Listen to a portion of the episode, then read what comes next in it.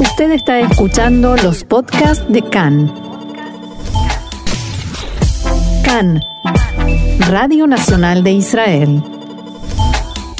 Continuamos aquí en CAN, Radio Reca en español, Radio Nacional de Israel, y vamos a tomarnos un respiro para salir un poco de la pandemia, de la actualidad, de Medio Oriente y, todas esas noticias eh, que por momentos nos agobian, para disfrutar de un momento con buenos libros, rico café y la excelente compañía de Orna Stoliar. Hola Orna, ¿cómo estás? Muy bien, eh, muy bien en las circunstancias actuales, pero bien. Gracias, ¿y vos? Bien, también con ganas de escaparte hacia los libros y la, buena lectura. Siempre, yo creo que una de las pocas cosas eh, positivas de esta situación de encierro, que no podemos ir al teatro, ni al cine, ni a un concierto, pero tenemos un poco más de tiempo disponible para leer tranquilos. Así es. En casa. Sí. Bueno, y hoy vamos a hablar de Hanoch Levin. Eh, uno dice Hanoch Levin y piensa inmediatamente en teatro, pero entiendo que hay mucho más que eso. Así es, de todos modos, eso es lo que más lo caracteriza. Yo creo que desde que tenía alrededor de 20 años, cuando empezó a escribir y a empezaron a representarse sus obras hasta ahora, siempre en alguno de los teatros de Israel hay alguna obra de Hanoch Levin en cartel. Y cada tantos años suele haber reposiciones. Eh, si bien es cierto, como muy bien dijiste, que escribió también poesía, sketch, monólogos, eh, algunas veces escribía artículos para periódicos, canciones, eh, y creo que me dejó algo en el tintero porque era un hombre multifacético. había nacido en Tel Aviv en 1943, era un y murió también en Tel Aviv joven en 1999, eh, murió de cáncer y lo que puedo decir es que ya en los últimos meses que estaba internado, ya en situación terminal, dirigía la, la última obra que había puesto en escena en Acamery, la dirigía desde el hospital. Con ayuda de, por supuesto, ayudantes de dirección y demás, pero hasta último momento vivió y murió en el teatro. Sí. Uf, impresionante. Sí, realmente sí, esa era su vida. Y como decíamos, él empezó de muy joven, vivía en, el sur de Tel Aviv, en la zona de los barrios eh, más pobres de clase media baja, eh, estudiaba en la Universidad de Tel Aviv y ya siendo estudiante empezó, como empieza mucha gente en el periódico del, del centro de estudiantes de la universidad, publicaba pequeñas sátiras que con el tiempo empezaron a adquirir características eh, políticas, otras veces eran sátiras sociales, y eh, después de la guerra de los seis días empezó a manifestar una actitud en contra de por la devolución de los territorios y hubo una obra que seguramente aunque no la hayas visto recordarás el nombre Malcata Ambatia sí. la reina de la bañadera que era una sátira bastante intensa sobre la política que se estrenó en el Teatro Camery en 1970. Lo curioso es que estuvo, no sé si dos o tres semanas en cartel y después la levantaron, no por la censura, sino por presión del público que estaba muy enojado porque le parecía que era algo antipatriótico, como, como han cambiado los tiempos, ¿no? Sí, totalmente, totalmente. era este, quedaron solo algunas pequeñas grabaciones de, algunas canciones era eh, pero sigue siendo una obra mítica legendaria de la que todavía se habla a pesar de que pasaron 50 años Tiki Dayan en ese entonces era una actriz muy joven que recién estaba iniciando su carrera fue una de las eh, protagonistas de la obra ahora no me quedó muy claro qué le molestó tanto a la gente al público porque había una crítica muy, que diría casi feroz, contra la política y contra la guerra. Era una obra netamente antimilitarista. Los años después de la guerra de los seis días todavía duraba la euforia por el triunfo resonante de esa guerra. Mm. Entonces hablar mal del ejército o criticar a, a un país que privilegia las situaciones militares, en esos momentos en la sociedad israelí era inaceptable. Claro. Y además... nosotros, sí, perdón que te rompí, pero los que venimos de América Latina con tanta tantas historias de dictaduras militares, lo podemos entender mucho mejor, eh, la postura del autor. Sí, claro, claro. Si bien nunca se puede comparar lo que pasa en Israel con lo que pasaba en, distintos países, en América Latina. Sin duda, sin duda. Te, te, preguntaba, bueno, además de esta obra, más allá de esta obra que, que como decías, tuvo muchísima repercusión, eh, ¿qué más Mira, hay muchísimas, hubo una sobre los sufrimientos de, de Job, de Job, eh, que toma ahí, por ejemplo, un tema casi mitológico, de, bíblico, de, de, una persona buena y noble que sufre, que su vida es una larga serie de sufrimientos. Ahí hay una pregunta filosófica, existencial, con respecto a la el tema de la recompensa y el castigo. Sí. Y después hay otra obra también, eh, La gran prostituta de Babilonia o El niño sueña.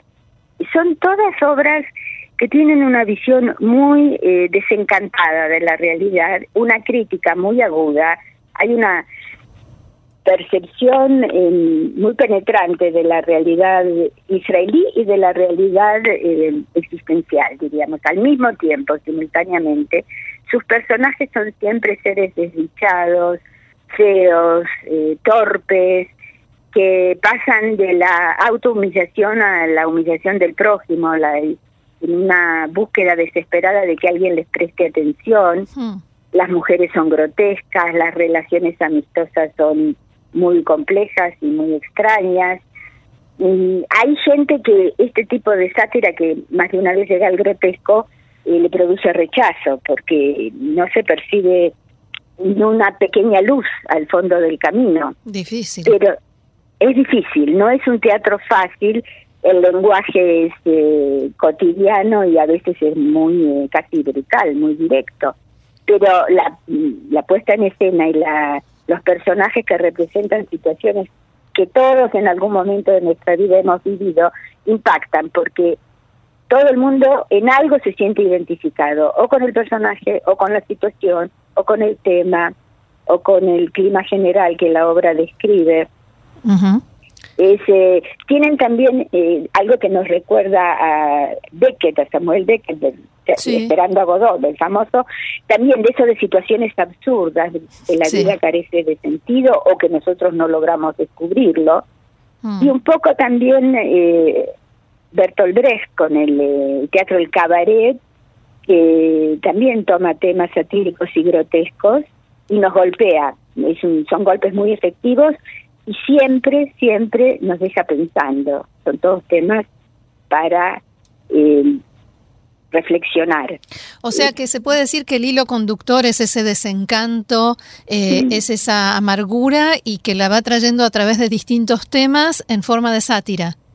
Exactamente, y los personajes hay veces que da la sensación de que les gusta sufrir, que les gusta mm. ser humillados, que les gusta estar alienados, solos, sin familia, sin amigos, eh, que es, es una postura que recuerda al existencialismo de los años de, los 50, después de la Segunda Guerra Mundial, que realmente había motivos para sentirse pesimistas. eh, es una forma de mostrar la, las pequeñas miserias del ser humano. ¿Y qué tenemos en español de Hanoch Levin? En español es así, la enorme cantidad de obras y sketches y poemas y canciones que hizo. Hay una obra, de la que vamos a hablar especialmente hoy, que se tradujo al español en España.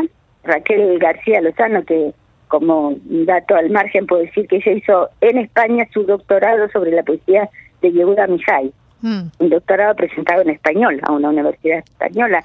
Y que, sí, yo creo que vale la pena mencionar este hecho. Y que mm, tradujo muchas de las novelas de Aaron Appelfeld al español. Bien, sí, porque ya la habías mencionado, yo recuerdo. Así es, sí es, porque ella, Ana, Ana Bejarano, son las eh, traductoras casi más eh, destacadas de la literatura hebrea contemporánea al español en España. Básicamente, la literatura hebrea traducida al español se publica en España, no exclusivamente, pero mayoritariamente. Y eh, la obra que, que, tradujo se llama Jacobi y Leidenthal, que son los nombres de los dos protagonistas, los apellidos, ellos ni siquiera se llaman por sus nombres eh, propios. esta obra se representó por primera vez en los años 70 en Tel Aviv, en España en el 2000, 2012 creo que se representó, si no recuerdo mal, y la traducción salió eh, publicada en el 2015. Y acá también estos dos personajes son dos amigos. Cuando la obra empieza, Jacobi decide que va a destruir premeditadamente su amistad con Leidenthal. Porque sí, sin ninguna razón. Después Leidenthal conoce una mujer y, y se casa con ella y entonces Jacobi viene y se ofrece a sí mismo, a la nueva pareja, como regalo de casamiento. Ah, divino. sí, pero están todas las, pequeñas eh, desgracias, las desdichas, eh, los pequeños errores de cada uno y de la gente que no logra salir de ese error, es como estar en una espiral que uno se mueve y se mueve, pero siempre está dando vueltas en el mismo lugar. Sí. Y yo elegí para hoy eh, leer un pequeño párrafo, el párrafo inicial que lo dice Jacobi y el párrafo final que lo dice Leidenthal. A ver. Y en, ese marco, en ese encuadre transcurre toda la obra. Eh, Leidenthal empieza así, es una especie de, de presentación ante el público. Yo, Itamar Jacobi, de 40 años, declaro por la presente que de pronto me he dado cuenta de que he nacido para vivir. Esta noche voy a arruinar mi amistad con mi buen amigo Leidenthal. No beberé más té en su casa y no jugaré dominó con él. Lo lastimaré y lo apuñalaré. Patearé su amistad y lo dejaré solo para que empiece a saber dónde está él y dónde estoy yo. Lo lastimaré y lo apuñalaré. Lo apuñalaré y lo lastimaré. Y con cordiales augurios de éxito, me beso afectuosamente yo y Tamaria Uf. Esto es, es una mezcla de absurdo y de desesperación, porque por un lado aparece una declaración jurada, declaro por la presente. Por otro, eh, quiere arruinar su amistad con Leidenthal para dejarlo solo, pero no se da cuenta que entonces él también se va a quedar solo. Claro. ¿Por qué lo quiere arruinar? ¿Por qué lo quiere lastimar? No se sabe, porque sí, porque algo quiere hacer esa noche. Sí. Eh, eso ya, o sea, eso es el teatro del absurdo, que también empezó después de la Segunda Guerra Mundial. Situaciones que no se entienden, que no tienen ninguna razón lógica y que toda la obra transcurre en esa atmósfera, en ese clima, en, esa relación tan extraña y tan complicada entre los dos amigos, que los dos, cada uno por su lado, son dos seres profundamente solitarios. Sí, a partir de un planteo absurdo se desarrolla una trama que no puede ser otra cosa que absurda, ¿no? Por supuesto, y que sin embargo, ¿cuántas veces nosotros sin querer nos hacemos daño a nosotros mismos mm o decimos algo o hacemos algo que tiene consecuencias muy negativas y no sabemos muy bien por qué lo dijimos o por qué lo hemos hecho y tampoco somos capaces de reparar ese error. Y la obra termina cuando Leidenthal también tiene un pequeño monólogo que dice lo siguiente. Y bien, ¿qué hago conmigo mismo ahora? No tengo idea. Por supuesto, lo mejor sería irme a dormir. El tiempo que se pasa durmiendo no se siente. Lástima que ahora son solo las siete de la tarde. No es tan respetable irse a dormir a las siete de la tarde. Lo que es más, más aún, porque ya no soy un niño. Si estuviera enfermo sería una buena razón para irme, pero no estoy enfermo. Y tal vez me enfermo y ahí se pone una mano en la frente. Sin fiebre, solo hoy estoy sano. Para la época japonesa, ya podía, para la hora japonesa, perdón, ya podía acostarme a dormir sin dudarlo. En Japón probablemente ya son alrededor de las 10, pero no estoy en Japón. Los japoneses se van a dormir y tengo que decidir. es demasiado. Nunca consigo lo que necesito. Ni japoneses, ni enfermos, ni siquiera un niño. No tengo suerte. No tengo suerte. Todavía me iré a la cama. Y si viene alguien, le diré que estoy acostado para descansar un poco durante la noche. Pero no hay nada de qué preocuparse. Nadie vendrá. Así termina la obra. Uf. Orna, por último, me gustaría preguntarte dónde se puede encontrar esta obra para poder leerla en español. Eh, esta obra es de una editorial española. Yo creo que hoy en, los sitios en Internet que venden libros se puede conseguir. En, Google, en Internet, se pueden ver algunos eh, sketches, algunos monólogos, pequeños textos aislados. Y para nuestros oyentes que sí entienden hebreo, y esto es eh, algo que vale la pena señalar, los herederos de el autor de Hanoch Levin eh, renunciaron a sus derechos de autor y crearon un sitio en internet, se busca como Hanoch Levin, donde aparecen absolutamente todas sus obras, las obras de teatro, los monólogos, los poemas, las canciones, de acceso libre y gratuito. No es algo frecuente. No. En el tema de los derechos de autor y de la propiedad intelectual es un tema muy complicado porque es muy difícil de demostrar. Y ellos de entrada decidieron que el público merece tener acceso a todas las obras de Levin, que ya pasaron más de 20 años de su muerte y se siguen, cuando los teatros funcionan, se siguen representando. Así que quienes tienen la posibilidad de leerlas en hebreo pueden aprovechar este tiempo de aislamiento para leer unas cuantas de sus obras. Muy bien, Orna Stoliar, nuestra experta en literatura hebrea, muchísimas gracias una vez más eh, por este rato interesante de buena literatura, este rico café que hemos compartido y será hasta la próxima. Hasta la próxima, porque con corona o sin corona, café y libros siempre son una buena opción. Así es. Shalom. Shalom. Chao.